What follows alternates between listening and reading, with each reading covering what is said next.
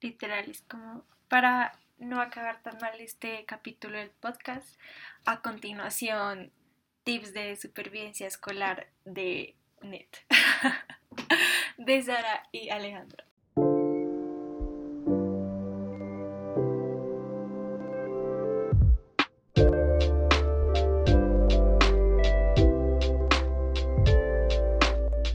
Una vez más, Sara y Alejandra no recordaron que debe introducir el podcast, así que bienvenidos a Conversaciones de WhatsApp.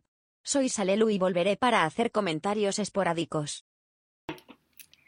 Ya vas a cumplir un año y medio de haberte graduado de la universidad. Y quiero saber qué piensas al respecto. Nada, qué tiempo se pasó muy rápido y que no sé qué hacer con mi vida. O sea, es que le tienen a uno la vida como muy planeada, como colegio, universidad, y después de la universidad pues no hay planes. Le toca a uno hacer los planes y uno no sabe qué hacer con la vida. Estoy de acuerdo contigo y pienso que es como todo tan planeado que en verdad de ser todo tan preciso como que uno no termina sabiendo nada. Es decir, como que yo salí de la universidad y fue como, uff, no tengo ni idea. O sea, como fue como, no tengo ni idea de mi carrera, no tengo ni idea de qué está haciendo con mi vida, no tengo ni idea de nada. Y no va a poder ser adulta funcional. Y pues bueno, ya he avanzado un poco. Eh, me ha costado bastante trabajo, pero hay veces todavía sigo pensando que no sé ser una adulta funcional en un mundo como este, en un país como Colombia. Es, es difícil.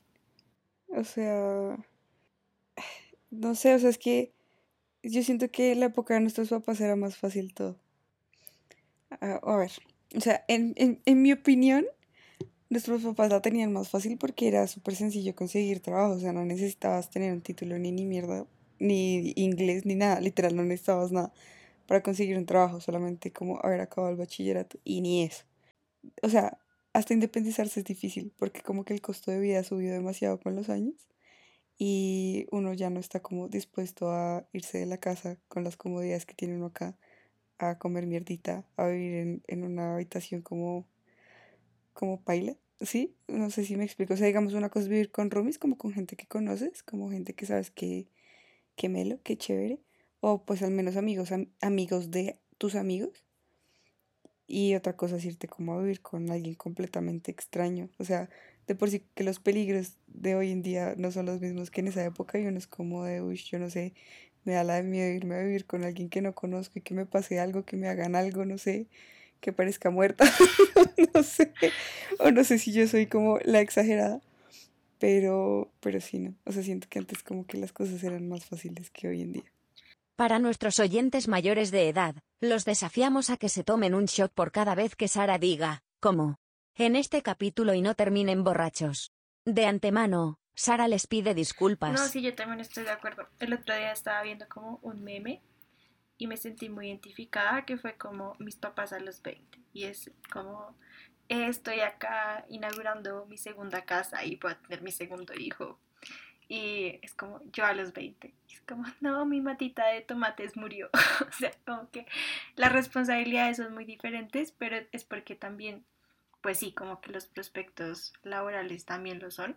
Mm, y en verdad eso frustra mucho porque como que el modelo no cambia, o sea, pues no sé si el modelo es la palabra correcta, pero como las expectativas, ¿no? Como igual las expectativas siguen siendo un poco las mismas, como salir de tu casa, o sea, antes de los 30, como yo diría que incluso como antes, como antes de los 25, porque si no ya estás como re mal y es tener como todo económicamente como solucionado, pero a pesar de que la expectativa se mantiene, pues la realidad en verdad obstaculiza mucho poder lograrlo. Y, y en muchas cosas. O sea, obviamente lo que tú decías es como un cambio que se ha hecho a nivel como mundial de generación en generación, pero siento que en Colombia se siente más porque en verdad conseguir trabajo aquí es horrible. Es como, no, pues si tienes trabajo, más o menos te toca agradecer a quien te contrata, como pues si no te hubieras preparado para eso, ¿no? Como si te hubieran pedido un favor. Y, esta presión es muy dura, en verdad lo es. Es como que generacionalmente los papás de uno como que la lucharon mucho para lograr las cosas y como que ellos hicieron todo como por así decirlo entre comillas para que uno no la tenga que luchar de la misma manera. Pero pues es que la lucha que tenían ellos en esa época hoy en día no existe. O sea, eso ya es imposible. Entonces es como que lo prepararon a uno para un mundo que hoy en día ya no es. Entonces como de que si estás en una buena universidad vas a conseguir trabajo cuando hoy en día el pregrado casi que vale 5. Buscar trabajo es como de quién tiene más habilidades y no como de quién tiene las habilidades en el mejor lugar. No sé si me hago entender. O sea, como que uno puede ser de los Andes, pero si hay uno de la Uniminuto con cuatro idiomas y dos maestrías, pues le va a ganar el puesto a uno. Y más si tienen experiencia, ¿no? O sea, como que ahorita le piden a uno tener experiencia de mil años cuando tienes como 22. Es que yo creo que eso pasa, como que hay muchas realidades sucediendo. Esa es una, pero la otra es precisamente como, bueno, si yo tengo contactos, no me hace falta como nada, no me hace falta experiencia o no me hace falta ser bueno en algo, sino simplemente estoy en el trabajo, eh, pues porque conozco a alguien. Y em, eso es súper, pues digamos, a mí me conflictúa mucho eso porque por lo menos pienso como entonces de qué sirve ser como eh, excelente o lo mejor que pueda hacer en tu profesión sí hay veces como que no va a importar, porque pues otra persona igual va a estar en esa posición por palanca. Eh, también lo que tú decías, como que igual pues hay gente que... Eh, sí, como que ya la universidad, o sea, sí es algo que vale cuanto tengas palanca, pero si no la tienes, como que no importa que hayas estudiado en X universidad, porque pues tu hoja no va a servir, hoja de vida no va a servir de nada, así como lo decías, no tienes experiencia, porque entonces si empiezas una maestría de una vez, entonces estás sobrecalificado y ya no te pueden pagar como más, entonces no te van a contratar por eso, pero entonces al mismo tiempo te exigen tener una maestría, pero es como, ¿cómo va a pagar la maestría si ni siquiera puede empezar a trabajar? Help, ayuda, es muy abrumador.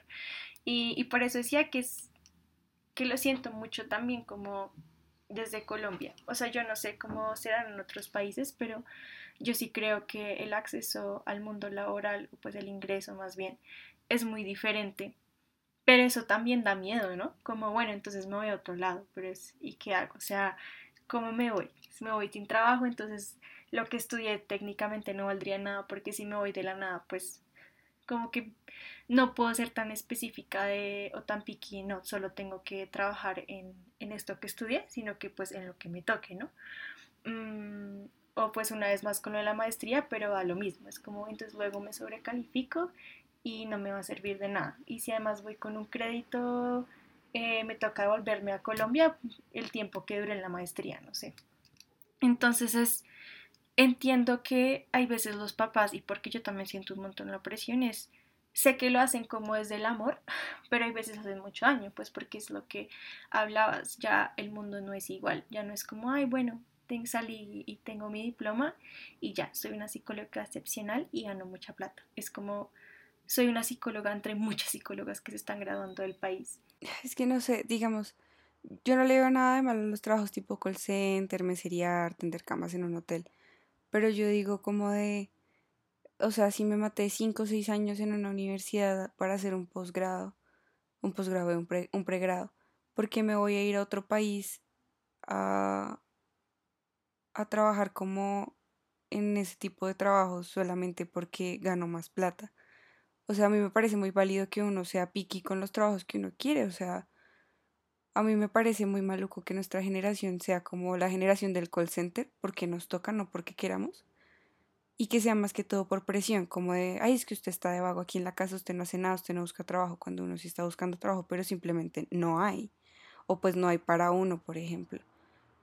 Y hay mucha gente que está con maestría, pregrado, 20 idiomas en un call center, pero porque no tienen experiencia no han podido encontrar nada. Y la verdad eso me parece muy triste, como de que uno de verdad se esfuerza para capacitarse lo más que uno puede y nunca logra hacer nada con eso que uno le apasiona, sino que termina teniendo una vida atendiendo llamadas y sin saber cuál será el futuro de uno. ¿No? Pues es que yo pienso Bueno, porque ahí va algo y es, yo creo que también muy heredado y es que cuando tú estudias una carrera es como si toda tu vida luego fuera a empezar a girar a través de eso, ¿no? Como ahora que yo estudié psicología, entonces pues siempre voy a tener que ser psicóloga. Y es como, claro que sí, pues es un ámbito de mi personalidad, digamos que pues decidí adquirir porque es más o menos como pues veo el mundo. Pero al mismo tiempo no debería ser tan así, o sea, porque yo digo, por ejemplo, no sé, obviamente voy a hablar como hacer una suposición, como, ay, bueno, sí me voy. Y empecé a trabajar en una librería y pues resultó que amé trabajar en la librería. Como en verdad soy muy feliz vendiendo libros, no, o sea, me va bien. Entonces es, no debería haber una, como una presión, como no debería sentirme mal por no ejercer mi carrera. Pero pues eso no es lo que sucede. Es, si yo pienso eso, digamos, hay veces que lo he hablado con mi mamá, es como, ah, bueno, si te vas a algún lado, pues sí, empiezas con, con X cosa, pero luego ya te, te, metes en lo que está relacionado con tu carrera. Entonces es, siempre es como, no importa lo que te haga feliz o de pronto algo que te salga bien, porque tiene que ser relacionado con lo que estudiaste. Y en lo personal, siento que también lo tengo como, es un chip súper metido. Y, y más porque sé que mis papás se esforzaron mucho para pagar mi universidad.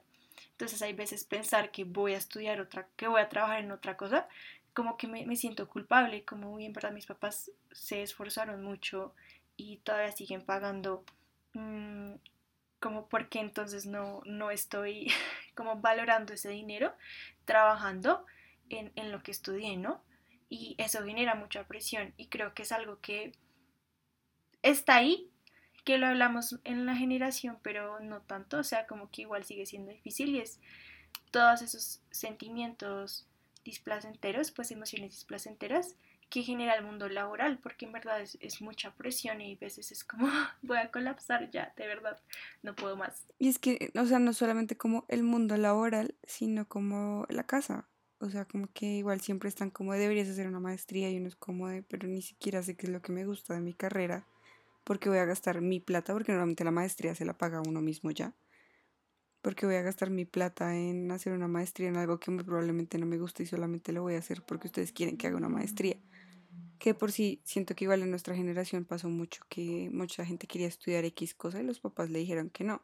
Obviamente ya no es mayoritario como de pronto en otras épocas sí, pero igual siento que todavía se ve mucho por el hecho de que, ay, pero es que esa carrera no da plata y pero esa carrera no tiene futuro pero pues si es lo que a uno le gusta, no veo por qué no estudiarlo. ¿Sí?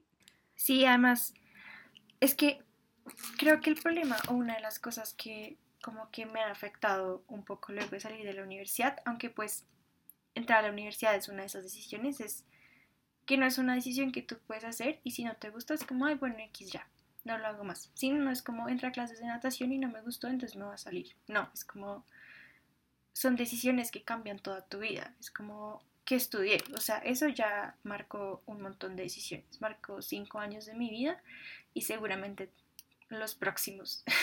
y es, pasa igual, es como, entonces si entro una maestría, esto va a ser una decisión que pues no es cualquier decisión, cambia mi realidad, si decido entrar a tal trabajo, si eh, decido cambiarme de carrera, si me di cuenta que lo que estudié no me gustó, que pues todos estos son decisiones que, son muy difíciles de tomar, ¿no? Si en vez de, no sé, eh, dedicar mi plata lo que estoy ganando a mis estudios posteriores, decido ir a, a, vivir sola, por ejemplo. O sea, no hay una decisión que no sea importante de tomar. Es que es como de que lo ven tipo, si no está llenando tu hoja de vida, no sirve para nada. Y no debería ser así digamos, o sea, si uno quiere estudiar, no sé, supongamos, eh, repostería y uno es, no sé, eh, arquitecto. No tiene nada que ver una cosa con la otra, pero pues si, si es algo que a ti te gusta, no veo por qué ven mal el hecho de que uno quiera aprender algo que está fuera de las funciones de la carrera de uno. No sé, o sea, es lo que dices tú, como de que se supone que tu carrera, algo que elegiste además a los 16 años, 17 más o menos, como por ese rango, es algo que va a definir tu vida de ahí para adelante. O sea, uno a los 16 ni siquiera puede votar y como así que ya está eligiendo su propio futuro, ¿sí? Sí, y por lo menos a mí lo de la hoja de vida me pasa mucho. O sea, es una de las razones por las cuales voy a psicología. Tengo la oportunidad y el privilegio de ir. Y es porque yo lo veía muy así. O sea, como además hay que hablar pues de la pandemia. Es como justo entre... O sea, yo me gradué en septiembre del 2019 y empecé a trabajar en algo que no era de mi carrera, que siento que igual eso fue una pues mala decisión, pero pues ya, o sea, ya la tomé, ya no me voy a pelear con mi yo del pasado. Pero, mm, claro, entonces empecé como a querer ingresar al mundo laboral justo como en medio de una crisis mundial, como de una crisis sanitaria mundial, y eso complicó mucho más las cosas. Y yo veía esos meses, o sea, literal, mi único pensamiento era como, estoy pasando estos meses y nada está aportando a mi vida, a mi, a mi vida laboral, a mi hoja de vida, o sea, estoy perdiendo el tiempo.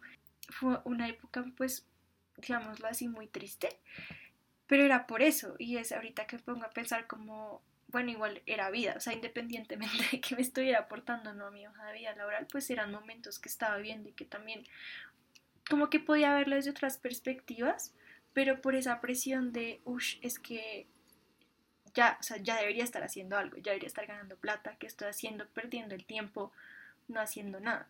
Cuando en verdad se hacía cosas, o sea, buscar trabajo es un trabajo y me daba re duro, pero como que yo no lo podía ver así. creo que es ese tipo de presiones que se sienten muy como palpables, es que se dice, como en nuestra generación.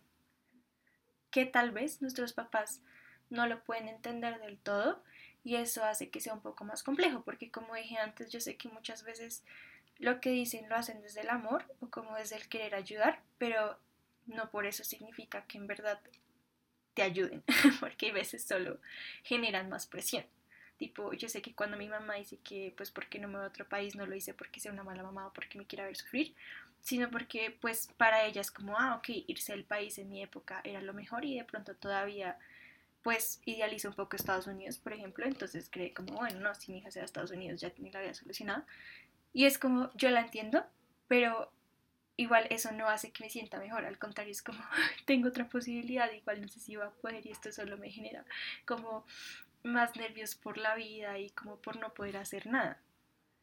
Además de que irse del país no es cualquier decisión, ¿no? O sea, irse del país es dejar todo lo que tienes tú acá, amigos, familia, si tienes pareja, pues pareja, y, y nada, y pues irte a probar un nuevo futuro, que no sabes si te va a ir bien o te va a tocar comer mierda y estar allá comiendo mierda solamente por no devolverte, ¿sí? Que es lo que le pasa a mucha gente. O sea, tampoco me parece que sea como, yo sé que igual nuestros papás lo ven como la solución fácil, pero no lo es, o sea, es una, es una decisión súper difícil que uno de por sí la tiene que meditar muy bien. Y hablando de lo que estabas diciendo de lo de la cuarentena, se me hace que cuando comenzó la cuarentena nuestra generación sintió mucho la presión de generaciones mayores de esa productividad tóxica que tienen ellos, como de que si no estás haciendo nada con tu tiempo que no sea productivo y que genere dinero, por así decirlo, no sirves para nada, que todo el mundo era como de estoy haciendo mi propio negocio, estoy aprendiendo a hacer tal cosa para no sé qué, estoy haciendo una maestría y como que las redes sociales están súper saturadas como de gente diciendo por fin tener la vida fit gente, no sé qué, no sé qué. O sea, como que todo era como, voy a cumplir todas las metas que no he hecho porque no he tenido tiempo. Pero pues era de por sí un momento difícil en la vida, o sea, de todo el mundo. si uno no, no hacía nada, pues tampoco estaba mal, porque igual era un momento difícil y no todo el mundo se siente igual en ese tipo de momentos. Hay mucha gente que estaba muy abrumada con la situación, es completamente entendible y válido. En ese momento estaba como en búsqueda de trabajo, entonces era como, en verdad tenía como mucho tiempo libre. Pero era mucho tiempo libre, pues, ¿por qué razón? Como, pues porque estamos en una pandemia, no es como porque, ay, yo quise no hacer nada en esta vida. Eh, pero era muy duro, era como, uy, o sea, esa sensación como, de verdad lo que tú decías, como de sentirme productiva porque es muy duro y, y pasó eso, entonces era como, no, tengo que hacer todo, tengo que aprender un idioma, no sé, hacer pan de banano, bueno, lo que todo se, estaba haciendo en el momento. Y por lo menos viendo ahorita, como que ya menos mal le bajamos un poco como a esa euforia colectiva. Eh, por ejemplo, eh, en este periodo de tiempo hubo un mayor incremento en pues diagnósticos de, de, trastornos alimenticios, pero pues es, o sea, si uno lo ve como en el contexto, es como todo el mundo ya, no, pues super fit y no sé qué, y es como si tú no quieres hacer ejercicio, pues es entendible, estamos en medio de una pandemia. O sea, Además de que mucha gente se subió de peso y mucha gente se subió de peso y, y ver eso como 24/7 en las redes sociales tampoco es sano. Además de que son como, ya entrenaron ustedes, son perezosos y uno es como de... Literal, es como son las 6 de la mañana y ya entrené, ya desayuné y ya tomé clase de japonés y me fui a Marte y volví. es como, chill. es como, pues cálmate, oye, no tengo que llevar la misma vida que tú, si no Exacto, entonces es, debo de ser productivo. Obviamente, pues si salimos es como cambia todo, entonces seguramente pues si me va a subir de peso, seguramente estos cambios que son normales y que pues no hay nada de malo en ellos. Y luego estar como bombardeándote de contenido, no, pues es que tienes que ser productivo, es que si no estás buscando trabajo, entonces, eh, o no tienes trabajo y no tienes emprendimientos porque tú decides como ser un perdedor. O sea, sí, como, no, no, no, no, no.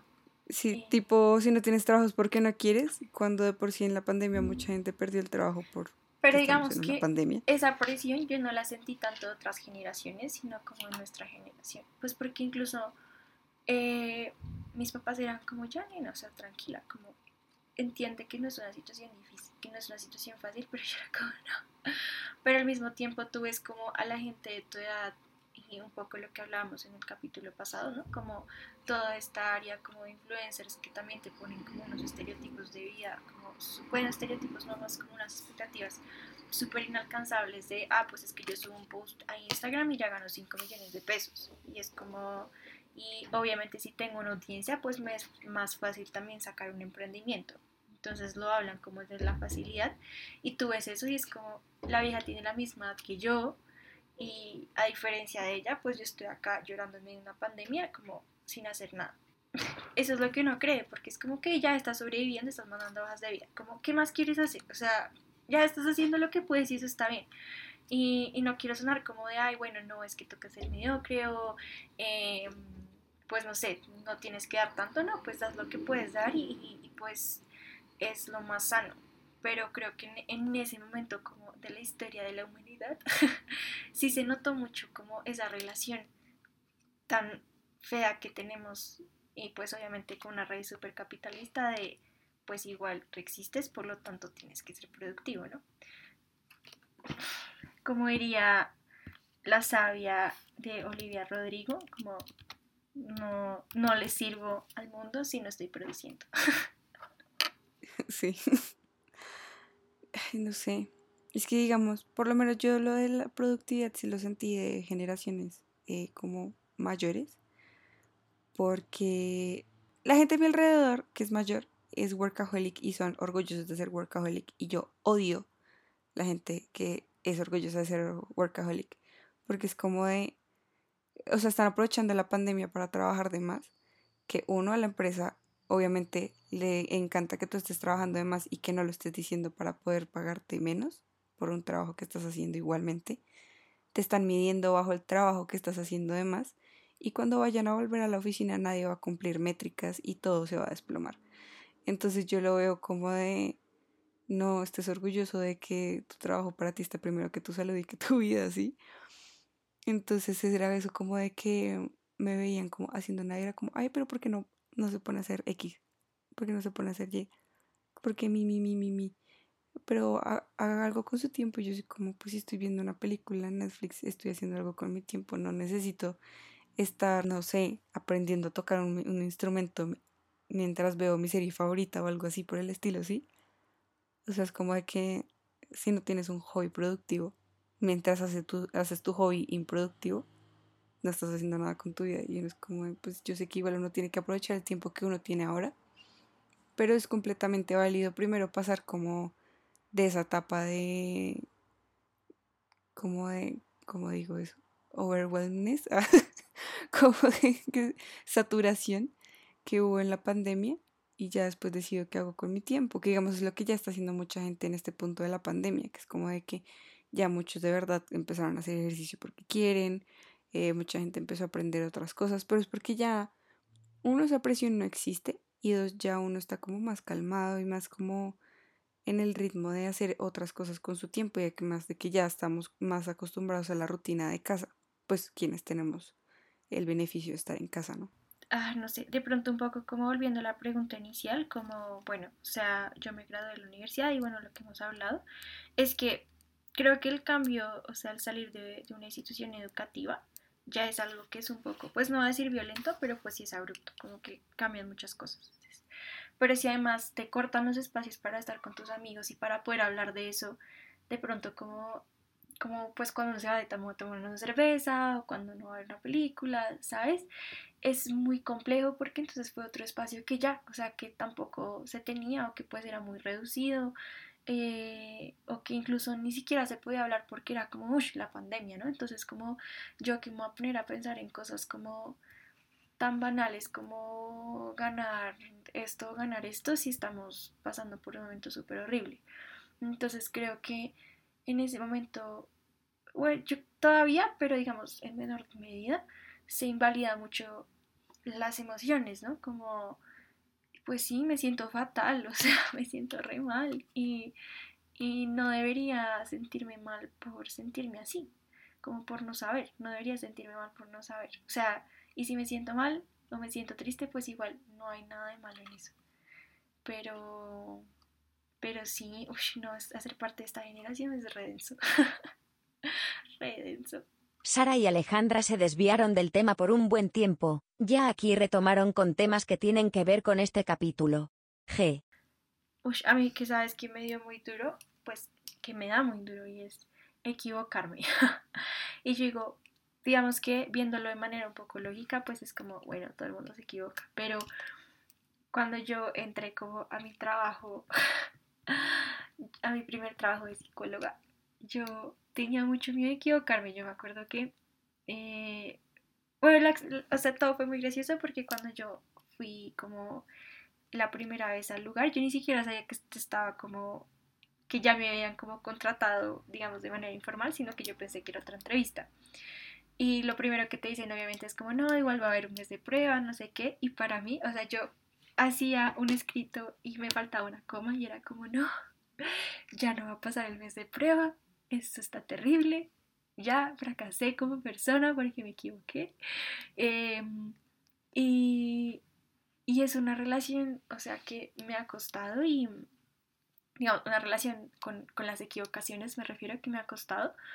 Y y creo que también, o sea, esto está relacionado como que al, al, que el mundo laboral es como muy violento, ¿no? Como que uno piensa como, no, pues, o sea, eh, estoy compitiendo con miles de personas, pues si hay otra persona que puede escribir lo mismo que yo y además no se, o sea, no se come la coma, pues entonces me van a cambiar por esa persona. Entonces sí, como no creer que las sabes todas, pero al mismo tiempo es como no creer que no sabes nada. Es que a mí también me da duro, a mí la verdad también me da muy duro cometerte errores todavía en el trabajo. O sea, es tipo de estoy haciendo mi código, todo muy bien, en ambiente productivo todo funciona perfecto, paso a QA todo perfecto y por alguna razón que normalmente está fuera como de mi alcance, pero pues obviamente en ese momento yo no lo veo fuera de mi alcance, sino que lo veo como, ay, hubiera hecho X o Y, sí. Eh, falla el código en, en la prueba productiva yo o no compila o lo que sea, no sé. Y yo soy de una vez como de no, soy lo peor, yo no sirvo para esto, no entiendo por qué me contratan, yo estoy aquí por suerte, yo no estoy aquí porque de verdad sea buena lo que hago. Y pues obviamente es algo en lo que estoy trabajando, obviamente. Pero todavía me da muy duro, como de que siento que igual a uno sí lo preparan en la universidad un poquito para el mundo laboral, pero tampoco tan así. O sea, siento que uno en prácticas lo tratan muy como un huevito. Y ya cuando uno sale de verdad al mundo productivo es como de, ya no eres un huevito. Otra cosa que mí al principio me dio muy duro, pues fue precisamente como esta búsqueda de trabajo, como mandar hojas de vida y que no te llamen, o entonces que si te llaman y te hacen una entrevista y que luego no te vuelvan a llamar, como no tomar ese rechazo como personal también es muy duro, como que yo era ya, o sea, no me contrataron para mi primera entrevista, ya, ya, o sea, renuncio a todo y empiezo a tener un montón de pensamientos intrusivos sobre cómo voy a fracasar en la vida porque pues no me llamaron en mi primera entrevista. Y, mm, Y creo que eso también es algo que uno va aprendiendo con el tiempo, pero no es un aprendizaje fácil, o pues para mí fue un aprendizaje que me costó. Y era eso, ¿no? Como, bueno, o sea, si me rechazan, está bien, lo entiendo. No, no cumplía con, de pronto con todos los requisitos, por ejemplo. Em, o, pero, pero en un principio pues sí fue muy duro. A mí por lo menos esa parte no me dio tan duro, la parte de pasar hojas de vida. Sí me ha tocado como pasar hojas de vida y es como que encuentro un trabajo que yo digo, uff, me encantaría este trabajo. Me hacen la prueba técnica y no paso.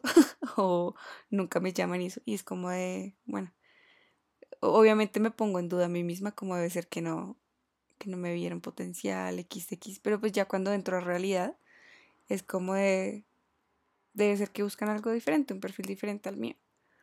Pero es algo que cuesta, como salir de la universidad y no como dudar de las capacidades de uno, cuesta mucho.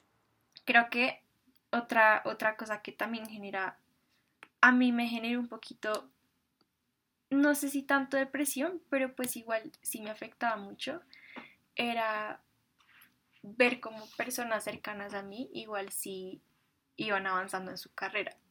Y mm, creo que esto es algo también como muy personal, o pues no sé si de pronto alguien se puede sentir identificado, pero es, claro, salimos de la universidad y más o menos no tengo ni idea de qué hacer, pero pues no tengo ni idea y pero veo como de pronto mis amigos y mis personas cercanas, bueno, mis amigues, eh, están como al menos avanzando, como que tampoco tienen idea, pero al menos están haciendo algo. Y creo que algo que aprendí, estoy tratando todavía de aprender, es como ser, como, o sea, tener compasión, por así decirlo, conmigo mismo, ¿no?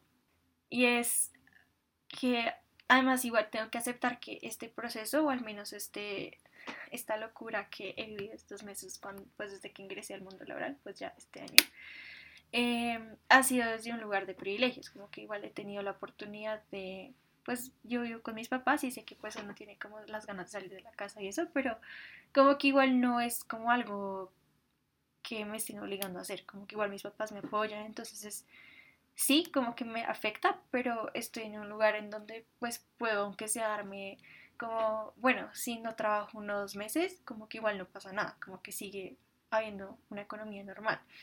Pero muchos jóvenes no tienen pues ese privilegio.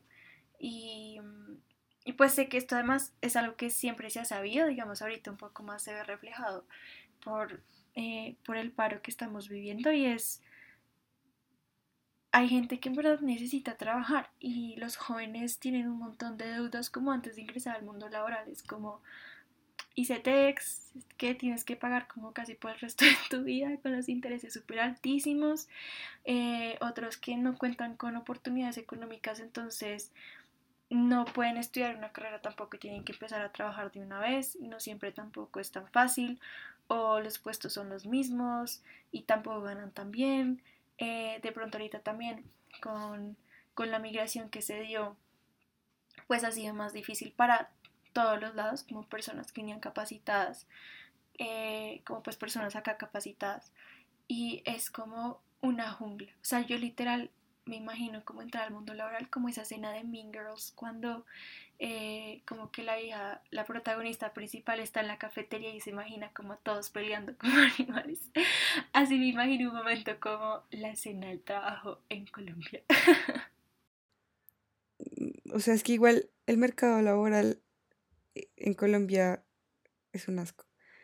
Y también uno tiene que mirar como el dinamismo del, mercado laboral. O sea, digamos, uno no se puede poner a comparar una carrera que tiene tres años de creada con una carrera que tiene, no sé, 50, ¿sí? O algo así por el estilo.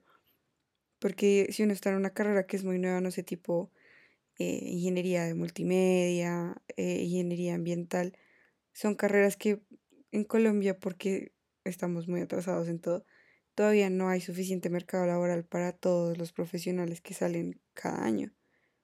Y hay otras carreras que pues llevan muchos años, hay mucha gente y el mercado laboral de Colombia no da para tanta gente, tipo eh, ingeniería industrial, eh, ingeniería civil, que es gente que le cuesta mucho tener oportunidades así salgan de una buena universidad, tengan posgrado, o sea, de verdad, yo no lo he vivido y tampoco lo he visto como de primera mano, pero una amiga que hace reclutamiento en un call center, vuelvo al tema call center, me dice como de que le parece increíble que gente con años de experiencia, pregrado, posgrado, idiomas, le toque terminar en un call center. Y eso es de antes de la pandemia también, porque lastimosamente en Colombia el tema trabajo siempre ha sido muy difícil. Pero pues a nosotros nos pusieron desde chiquitos como de, si haces esto, esto y esto vas a conseguir trabajo. Y cuando ya llegamos a, a la realidad fue como de, no es así. Además que con el tema del call center pasa algo muy interesante y es, digamos que no es un lugar ideal, como que creo que muy pocos escogerían trabajar en un call center como, como primera opción, pero primero pues reciben gente con muy poca experiencia o sin experiencia en verdad. Mm, está abierto si no hablas otro idioma, si hablas un idioma, si hablas varios idiomas, como que hay mercado para todo dentro del call center. Y lo más triste es que a veces pagan incluso mejor que trabajos eh, enfocados ya en tu profesión, como que a mí me ha pasado ahorita que pues estoy otra vez nuevamente en búsqueda laboral, em, que me exigen posgrado, me exigen tres años de experiencia y es como un millón doscientos. No, y además es como voy a tener esa eh, experiencia si no me estás dando la oportunidad de trabajar desde un principio. Y volvemos, digamos, al tema ICTEX, o sea, me vas a pagar un mínimo, pero igual me toca pagar el ICETEX y un call center me estaba ofreciendo pagarme como cuatro veces lo que tú me vas a pagar, suponiendo, no sé. Eh, y pues como voy a dejar esa oportunidad, siendo que así sí puedo pagar mis deudas. Exacto, entonces es bueno, está esta opción mientras que el call que te puedes ganar fácilmente dos millones como sin contar bonos. Y entonces es es también eso, ¿no? Como en verdad quisiera, eh, pues a mucha gente les pasa relacionado con lo que tú decías, como tengo un montón de experiencia, pero esto no me da para vivir. Entonces, sí, yo a veces pienso yo que, lo, y lo que hablaba, como tengo muchos privilegios y los reconozco por, digamos, tener la oportunidad de vivir con mis papás todavía y que pues no tenga que hacerse, hacerme responsable completamente de mí, pero no todos tienen esa oportunidad, o sea, hay personas que pues viven solas, que tienen a cargo otras personas, entonces es, no me alcanza, o sea, si yo quiero hacer algo en mi carrera, pero si no me pagan bien, pues también me toca buscar un poco como mi supervivencia, ¿no? Como pues de pronto irme a algo en donde me paguen un poco mejor para pues tratar de tener una mejor calidad de vida entre comillas. Eh, entonces sí es un panorama un poco triste. Eh, y por eso mi conclusión Estoy viendo de... desesperanzador el futuro con esta conversación. Sí. Sí, pero... No sé, creo que, como que... Es que todo es difícil, o sea, hasta encontrar un, un apartamento para uno irse a vivir y que le alcance la plata, como para ahorrar en caso de que pase algo, es súper complicado si uno no gana, digamos, menos de como 4 millones de pesos, porque Bogotá es una ciudad muy cara. Y obviamente hay gente que me va a decir, pero hay gente que vive con el mínimo. Sí, pero vuelvo a lo que comenté al principio. Nuestra generación no está, o pues mucha gente de nuestra generación, no está dispuesta a dejar como todo lo que tiene en la casa y todos como los privilegios que tiene en la casa pues sí, la calidad de vida. vivir arrumado, exacto, no va a dejar su calidad de vida. Entonces mucha gente prefiere quedarse en la casa con los papás hasta que tenga cómo tener esa calidad de vida por su propia cuenta. Sí, sí, es como yo a veces me quedo pensando y es como no me siento súper identificada con la canción de, del final de Parasite, como cuando el tipo hace la suma de cuántos años tendría que trabajar para comprar la casa de no sé qué es su papá ahí. Y ese como no, va a estar como van a pasar los tres, va a llegar a los 30 y voy a seguir acá. Pero creo que, o sea, a mí también he tenido muchos como lugares, o bueno, lugares no, sino como momentos de desesperanza, pero digamos que está bien sentir tristeza y pues todas estas emociones que vienen acompañadas, porque pues obviamente es normal que me sienta preocupada, como de qué otra manera quieren que me sienta ante esto, como la preocupación es lo más normal, pero al mismo tiempo es como bueno, listo, entiendo como esta emoción eh, y estos pensamientos que a veces llegan, como pues no voy a salir adelante, pero creo que un poco precisamente como, eh, pues nada, es como seguir luchando igual, como literal mi conclusión siempre que pasa esto es como, pues nada, igual tengo que seguir buscando, pues nada, igual tengo que seguir luchando, pues nada, igual tengo que seguir apoyando al paro nacional, sí, como, eh, porque pues esa es la única manera, es un poco como perder esa ilusión. Y sé que esto suena feo, pero es como en verdad perder la ilusión, la ilusión de, ah, bueno, ilusión que tenía de cuando salga de la universidad, pues voy a encontrar trabajo de uno y me voy a ganar 10 millones de pesos. Y es como, bueno, esa no es la realidad. O sea, tengo que perder esa ilusión. Pero es, ya que la perdí, es, bueno, esto es lo que hay, esto es lo que tengo. Y pues con eso es lo que tengo que trabajar para poder ir pues generando acciones de cambio que pues sean pequeñas y que al menos no me hagan tanto daño. Igual siento que tenemos como un estereotipo súper tóxico en nuestra generación que es como decía a los 30 no has logrado nada, ya no hiciste nada con tu vida. Y digamos nosotros que estamos al borde de los 25 que nos quedan como nada para los 30 es como de, no pues ya la verga, no voy a hacer nada con mi vida así. Entonces es como de, porque siempre le han pintado a uno como de que a los 30 uno ya tiene que tener como el superpuesto en, en donde uno esté trabajando, tiene que vivir solo, ya no debe depender para nada de los papás y uno es como de, parece tengo 25 años, vivo en la casa con mis papás y apurado tengo trabajo, sí, no, sé, o sea, siento que hay muchos como estereotipos tóxicos y creo que usa demasiado la palabra tóxico, pero siento que hay muchas cosas que debemos ir eliminando, como eso, lo de que tienes que ser productivo todo el tiempo, entre muchas otras cosas que de a poquitos tenemos que demostrarle como a las generaciones que vienen que esas cosas no están mal, o sea, no está mal después de los 30 seguir viviendo con tus papás, no está mal eh, después de los 30 pues que no hayas conseguido como tu primer trabajo en tu carrera, no está mal que en tu tiempo libre te dediques a hacer nada, a dormir y a ver series, literal. Sí, o sea, lo que dices tú, o sea, todo lo que hacemos nosotros ahorita esperamos sea algo útil para las generaciones que vienen. Sí, y por eso sí aquí igual tiene mucha relación con, pues, con el capitalismo, que pues igual lo voy a criticar, como pues no tengo ninguna solución o ninguna alternativa distinta, lo siento por eso, pero pues igual pues puedo criticarlo. y es que es eso, como que toda nuestra existencia siempre va como en qué estamos aportando como materialmente. Y claro, como vemos todo desde pues lo que producimos, es, es muy difícil aceptar otras alternativas, ¿no? Y yo pienso como, bueno, sí, pues algo tienes que hacer, algo tienes que hacer, pero pues digamos que literal podría ser como, bueno, nada, comprarte una finquita y literal ser como hacerte tu comidita, como pues poner ahí tus vegetales, sembrar todo y ya, como lo que haces. Lo que le llaman hoy en día vida sustentable. Eso. Entonces es, digamos que eso sería una posibilidad y ya, es una posibilidad y está bien, pero como que nos falta mucho como sociedad llegar ahí, porque igual tenemos que tener en cuenta que hay otras pues medidas o métricas y es como, bueno, entonces el éxito, entonces tengo que ser exitoso, pero entonces ¿qué es el éxito? Como ganar plata o pues simplemente como cumplir tus sueños o tener una vida entre todo lo más sana y lo más, sí, lo más sana emocionalmente que se pueda, ¿sabes? Pero pero pues igual son debates y son cosas que pues empiezan como desde los pequeños cambios internos y, y me ha servido mucho ir a, a, como psicoterapéutica pero sé que eso también es un privilegio entre todo y pues eso también es muy triste no porque es como una generación que está pasando por unos momentos de crisis súper horribles luego de salir de la universidad y ni siquiera tienen como un apoyo psicológico con quien puedan tramitar sus cosas, porque eso también cuesta. Entonces, como no, pues si no tengo trabajo, ¿cómo me voy a pagar una sesión de 100 mil pesos? Y, y, si la pido por una EPS, entonces me la dan cada tres meses 20 minutos.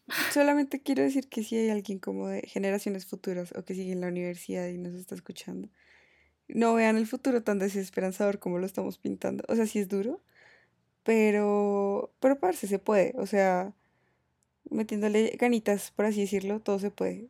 Toca es no uno mismo no darse tan duro, que siento que es como el problema que tenemos, que es como de que si no le sale uno la primera todo ya no sirve para nada y es un pedazo de caca.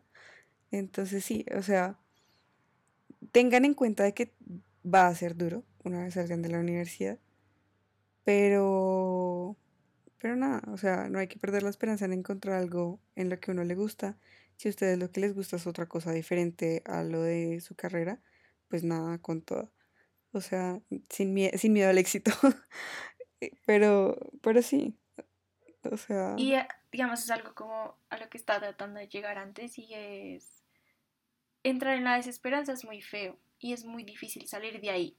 Entonces, por eso decía lo de como perder esa ilusión que es un poco también como dañina, pero pues igual saber que hay cosas que se pueden hacer y es también como algo que me ha ayudado como en cierta medida es como establecer metas. Yo sé que todavía como pues no sé qué va a ser ni en 10 años ni en 5 años, no lo tengo planeado la verdad porque no sé, pero al menos es como establecer metas chiquitas. No, y no les digamos, supongamos que ya tienen trabajo y todo lo sienten como demasiado abrumador, no tengan miedo de pedir ayuda, no son unos perdedores porque tienen que pedir ayuda, no tengan miedo de llorar porque se sienten abrumados, o sea, hay muchas cosas que uno tiene como muy tabú o que ve todavía muy mal por otras cosas que le han enseñado a uno en la vida. Pero nada, hay que dejar eso aparte porque igual somos humanos y aunque estemos trabajando vamos a seguir sintiendo. Entonces, nada, o sea, vivan la vida como se debe vivir y dejen de a un lado como todas las maricadas que le han enseñado a uno de que tal cosa no se puede y tal cosa sí, porque nada, eso solamente los va a desgastar más y va a hacer que se sientan más abrumados y más desesperanzados. Y es, es eso. Además que como que a veces la gente está víctima, es como, ay, no, no llores, no te afecte esto, no te afecte tu trabajo. Y es como, mira, soy un ser integral. O sea, yo no puedo desligar mi trabajo de lo que soy como persona. Es como, pues si algo me afecta en el trabajo, pues seguramente de pronto me va a doler, me va a molestar. Y el punto no es como negar esas emociones, sino saber que están ahí para poder empezar a hacer algo con estas emociones, como poder gestionarlas de manera sana. Sí, nada, además de que tú puedes seguir trabajando y haciendo tu trabajo bien mientras sientes tus emociones. Yo he hecho código súper bien mientras lloro. o sea, el hecho de que esté abrumada no significa que no pueda seguir trabajando mientras siento mis emociones. bueno, es que a mí yo no, puedo llorar mientras alguien estoy de consulta. bueno, sí, pues que tu trabajo es diferente al mío. Pero pues yo cuando estuve en oficina, cuando se podía estar en oficina, tuve épocas en las que lloraba mientras trabajaba y la gente me miraba y yo era como de, pues por eso estoy abrumada, déjame en paz, cuando me sienta mejor hablamos si quieres. Por eso digo como gestionar nuestras emociones de una manera sana. Es, es a empezar por ahí, como pues igual si no quieres llorar, pues no tienes que llorar, pero es pues siempre reconocerlas, o sea, siempre reconocer que están ahí, pues también leer un poco el contexto, pero es empezar con que pues no hay nada de malo como en sentir. en sentir en ambientes laborales, porque creo que hay veces el problema es como, uy, no, eh, estoy en trabajo y es como que el trabajo no puedo sentir nada porque pues es el trabajo. Y es como... llorar en el trabajo no es muy rockstar de mi parte. Exacto, y es como, no. o sea, es como, no, pues, o sea, ya, llora. O sea, si tienes que llorar, llora. Como pues es, también Ay, sí. Igual, de la vida. En una semana nadie se va a acordar que estabas llorando mientras trabajabas. Nada, si les gustó este contenido, pues síganos. Tenemos también eh, un Instagram ahora, arroba ah, podcast CW. Si nos quieren seguir ahí, vamos a poner datos como extra de los capítulos, si se nos ocurren. Y pues poner como contenido también ahí. Eh, por ahora no lo tenemos como muy definido, hasta ahora estamos empezando con esa parte.